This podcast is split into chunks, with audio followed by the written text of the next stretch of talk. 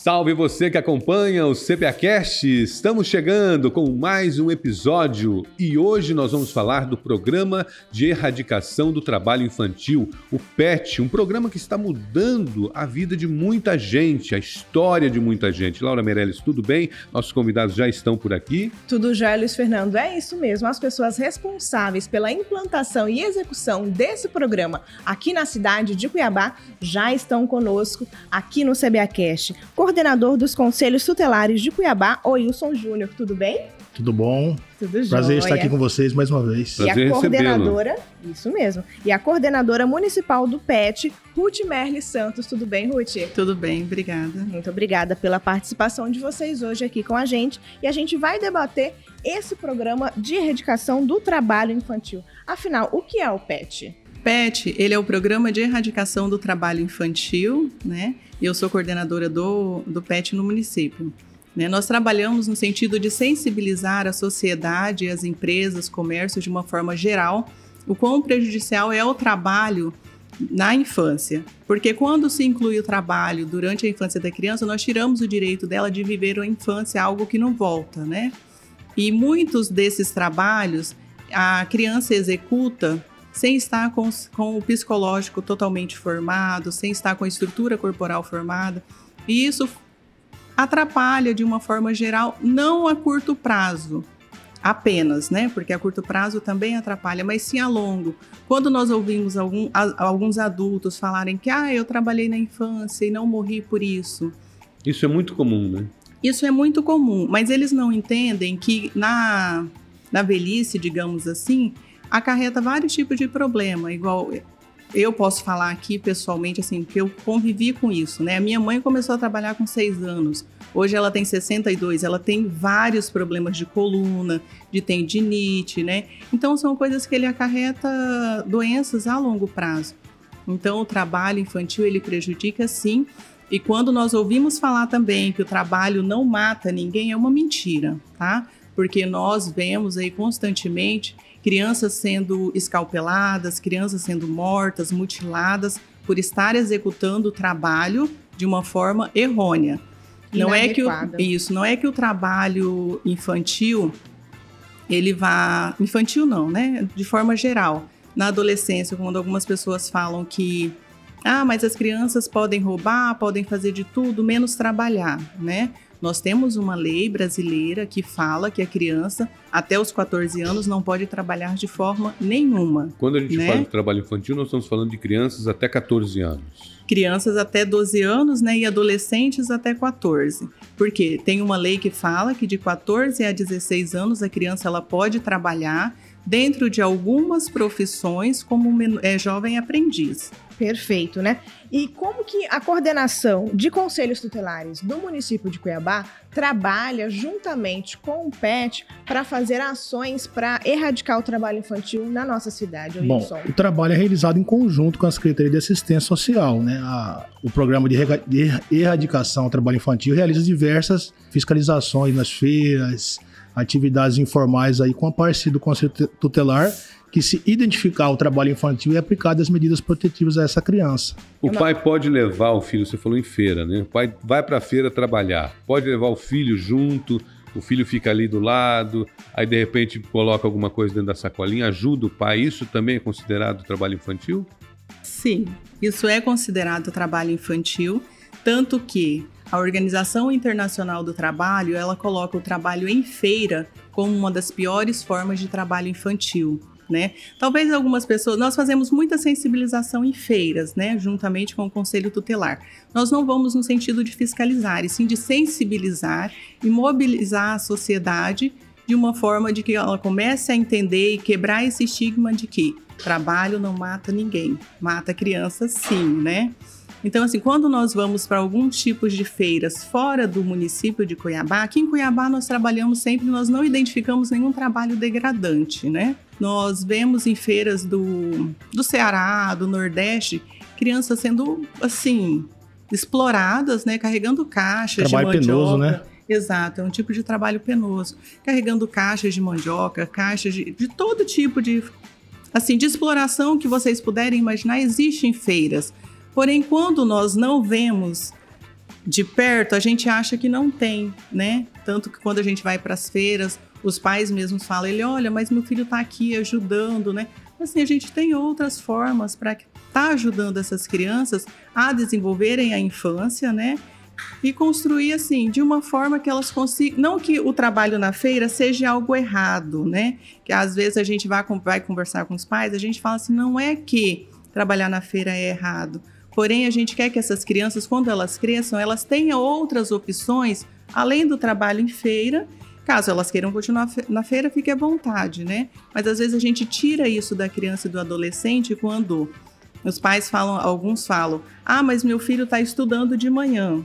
Ele vai para a feira, ele fica até 10, 11 horas. Ele não está estudando de manhã, ele está indo para a escola de manhã, porque provavelmente ele vai cansado, ele vai sonolento, então ele não consegue desenvolver é, né, o estudo intelectual de uma forma plena. É nesse sentido que nós queremos mostrar para eles que, por mais que a criança não esteja trabalhando numa feira, ela está acompanhando os pais e ela está correndo risco de ser aliciadas. Todo tipo de aliciamento que a gente imaginar pode ter em feira. Pode acontecer, né? O Conselho Tutelar recebe muita denúncia. Como que vocês chegam até esses casos? Na verdade, a gente não recebe tanta demanda de trabalho infantil, né? Acredito que a região do pé da 90, para ser aquela região rural ali, a demanda é um pouco maior, mas na região central aqui é um pouco menor. Quando a gente fala em trabalho infantil, é, a gente fica preocupado é, com a perpetuação da pobreza, da educação, evasão escolar, os sérios riscos que pode causar à saúde a longo prazo, que nem a colega falou, então isso é muito preocupante. E a Secretaria de Assistência Social hoje, através do PET, realiza um trabalho fundamental para sensibilizar a sociedade com relação a esse tema. Há um canal de denúncia para as pessoas que estão assistindo a gente, que estão nos ouvindo também, para que elas possam ligar e também denunciar essas situações de trabalho infantil? Toda qualquer violação de direito pode ser denunciada através do Disque 100, Conselho Tutelar mais próximo de sua residência, CRAS, CREAS, qualquer unidade da rede de proteção pode receber essa denúncia. Qual, qual, o perfil dessas crianças, das nossas crianças? Você falou alguma coisa do Nordeste, mas qual é o perfil das nossas crianças, as crianças de Cuiabá? As crianças de Cuiabá, o perfil do trabalho infantil é mais voltado para feira, essas crianças que vend ficam vendendo algum tipo de balinha nos semáforos, né? E assim, a gente identifica dentro de algumas situações de famílias imigrantes, igual agora recente nós realizamos o Quero Te Conhecer Imigrante, né? Que o nosso principal objetivo é conhecer essas famílias imigrantes e por que, que elas estão levando as crianças para os contornos, né? Para as principais avenidas. Aí, quando nós conversamos com eles, nós entendemos que quando eles levam as crianças é mais no sentido de sensibilizar. Inclusive, teve uma família que a mãe falou, né, de uma forma bem clara, que quando ela não leva a criança, ela não ganha um real. Nós conversamos com essa família, né? Nós estamos elaborando os relatórios, né, para ser encaminhado para cada para cada órgão competente para estar tá informando eles sobre essas situações, porque eles levam as crianças no sentido de sensibilizar e de mobilizar mesmo a sociedade. Então é, é triste quando a gente ouve isso de que eles, algumas famílias estão usando as crianças para pedir algum recurso financeiro. Nós sempre orientamos, nós orientamos eles sobre as unidades de CRAS, né? Sobre as políticas socioassistenciais aos quais eles se enquadram, né? Para que a gente possa estar tá tirando a criança do risco que é estar na rua. Por mais que a maioria dos. A maioria não, 100% das famílias que nós abordamos no Quero Te Conhecer recente foi de famílias venezuelanas, né? Então ele já vem de uma cultura de que o filho estar junto com eles é melhor do que estar em casa com um responsável que não seja pai ou mãe. E qual o papel da família para a criação de uma criança é, que está sendo explorada pelo trabalho infantil? Ela acabou de citar um exemplo, né, bem, bem chocante, que são as famílias imigrantes que levam as crianças para os semáforos e como que essa pessoa, essa criança, ela é afetada negativamente no seu desenvolvimento psicomotor, psicológico também, por essa família que a explora dessa maneira. Com certeza vai perpetuar nessa, nesse ciclo familiar aí a pobreza, a falta de, de educação, né? vai gerar essa, essa questão da saúde e a, a formação é, é, intelectual dessa criança vai ficar prejudicada ao longo dos anos. Né? Vai ter pouco, baixo conhecimento, baixo rendimento escolar. Né? Então, eu acho que tudo isso aí acaba prejudicando essa criança e esse núcleo familiar. Isso acaba sendo replicado, né? vai replicando vai de pai para filho e vai perpetuando esse ciclo aí de desinformação. História, vai puxar na caixinha como criar um filho no semáforo, como fazer, né? Então ela vai replicar. A criança ela cresce achando que o normal é aquilo. Que uhum. o normal é ele estar indo para um semáforo, é eles pedirem as coisas, né? Ou vender apenas um semáforo. E não é. Ali é uma forma, é, é tipo assim, uma das formas piores de se conseguir recurso. Porque ali também, igual nós conversamos com as mães, enquanto elas vão entregar um pano de prato, enquanto elas vão pegar algum tipo de doação, a criança fica sozinha, então ela está propícia a um acidente, a ser aliciadas para uso de droga, para exploração sexual infantil. Então, são vários fatores por trás dessa ação da própria família. A pessoa fica exposta, né? A criança. As crianças ficam expostas. Não é que os pais não possam estar indo pedir ou vender nada nos semáforos. Não é isso que nós passamos para eles. O que nós passamos é que a criança não pode ficar ali. Ela está sendo exposta a vários tipos de violações. Qual é o trabalho infantil mais recorrente no nosso caso? Olha, mais recorrente identificado, talvez seja essa situação de vendas, né, de ruas, né? Porque tem aquele trabalho que nós não conseguimos identificar a não ser por, de, por denúncia, porém é o que mais acontece no mundo, que é o trabalho infantil doméstico, porque é aquele trabalho dentro de casa.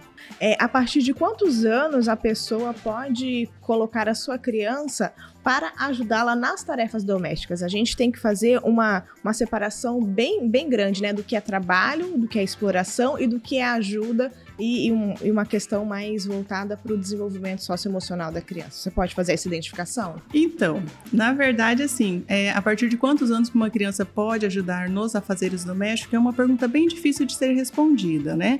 Porém, afazeres domésticos não é trabalho infantil. Quando que ele se caracteriza trabalho infantil? Quando aquela criança é a única responsável pela execução daquelas tarefas. Normalmente é um trabalho que a mãe sai para trabalhar, a criança fica responsável por outra criança ou fica responsável pela organização geral da casa. Isso sim é trabalho infantil. Agora, uma criança, quando é colocada para arrumar sua cama, ajudar dentro dos afazeres domésticos, acompanhada dos Lavar pais. Lavar seu prato. Exato, isso né? não é trabalho infantil, roupa, né? né? Isso é até importante para a criança cresça com, com uma formação interessante de organização, de responsabilidade, mas não unicamente responsável por aquele trabalho. Gente, para a gente encerrar, nós estamos chegando já no final do CBAcast, viu que rápido? Muito rápido. É muito rápido, né? Mas, mas é suficiente, né? Para a gente encerrar, vamos falar de como denunciar, orientar a, a, a, nossa comunidade, como acessar esse serviço, esse programa. Aí vocês dois podem trocar. Como a gente já havia falado há pouco tempo atrás, né? Qualquer forma de violação de direitos, pode ligar no Disque 100, procurar o conselho tutelar mais próximo da sua residência, procurar alguma é, unidade da rede de proteção, os CRAs, os CREAS, Ministério Público, juizado, delegacias, e pode ser denunciando. E uma questão bem importante também é que a escola pode fazer essa identificação também, né? Quando a criança pode para de, de frequentar as aulas e muito mais. A escola também, né? Ela é um como se fala? Um agente? Um, um, agente muito importante no combate ao trabalho infantil, porque normalmente o professor ele tem um contato mais direto com a criança e ele consegue identificar isso de uma forma mais rápida do que nós, né, da Secretaria de Assistência Social. Então a educação é fundamental nessa parceria também. Na verdade, na ah. verdade, a escola é o maior canal de denúncia que, que o Conselho Tutelar tem, né? Porque, como a colega falou, as professoras que têm mais contato com os alunos identificam a questão da evasão escolar, a questão da violência sexual, violência física, todo professor que detém a confiança dessa criança, desse adolescente, é, tem naquele momento de contato com eles. O telefone para denúncia é o Disque 100, ou tem Disque outro? É, e, ou cada, cada conselho tutelar mais próximo da sua residência, né? Cada, cada conselho tem o seu, seu número, né? Perfeito. A gente tem aqui um telefone do Conselho Tutelar, que é o plantão, né? Que é o 99206-6741. Vou repetir mais uma vez, 65, né? Porque aqui é para a cidade de Cuiabá. 99206 6741. Muito obrigado pela presença de vocês. Conversamos com o Wilson Júnior, que é o coordenador dos Conselhos Tutelares de Cuiabá, e com a coordenadora municipal do Programa de Erradicação do Trabalho Infantil, PET, Ruth Merli. Muito obrigado pela presença de vocês. Obrigado. Obrigado. Muito obrigada mais uma vez pela presença de vocês aqui hoje. E nós vamos agora ao giro de notícias. O Hospital Municipal de Cuiabá está atendendo toda a demanda de traumas de face, como fraturas nasais, fraturas de mandíbula, fraturas de maxilar, fraturas dentais, entre outras. O hospital atende pacientes de Cuiabá e de municípios do interior de Mato Grosso e conta com 14 cirurgiões especialistas em procedimentos bucomaxilofaciais. Já foram atendidos 503 pacientes no primeiro quadrimestre de 2022. A Secretaria de Mobilidade Urbana vai realizar leilões de veículos apreendidos, removidos ou recolhidos há mais de 60 dias que não foram retirados dentro dos prazos legais. Nos dias 22 e 28 de julho, a partir das 9 horas da manhã, será realizado o trâmite na modalidade online pelo site www.focoleilões.com.br. Os veículos leiloados podem ser vistos pelo site ou no pátio da CEMOB, que fica na rua Beira Rio Sem Número, lote A01, Jardim Bela Marina. E a Prefeitura de Cuiabá realiza o mutirão da conciliação fiscal para quitação de débitos com até 95% de desconto. Os contribuintes podem formalizar acordos de IPTU, Imposto sobre Serviços de Qualquer Natureza, o ISSQN, multas de trânsito e também multas ambientais. Até o dia 30 de novembro, o cidadão pode negociar os seus débitos com a Prefeitura, que estão em atraso, de forma totalmente totalmente online através do portal Refis Online. E a edição do CBAcast de hoje fica por aqui. E em breve nós voltamos com muito mais novidades e entrevistas para você. Confira essas e outras notícias, outras informações no site da Prefeitura www.cuiabá.mt.gov.br. Siga também todas as redes sociais da Prefeitura de Cuiabá. No Instagram é o arroba Cuiabá Prefeitura, no Twitter, arroba Prefeitura Underline CBA no Facebook Prefeitura CBA e se inscreva também no canal do YouTube Prefeitura de Cuiabá. Hoje falamos sobre o programa de erradicação do trabalho infantil, o PET. Falamos com a coordenadora do programa, Ruth Merle Santos, e também com o coordenador dos Conselhos Tutelares de Cuiabá, Wilson Júnior. Mais uma vez, obrigado pela presença de vocês no CBA Cast. Muito obrigada, pessoal, e até mais. Obrigada. Tchau, tchau. Tchau, tchau.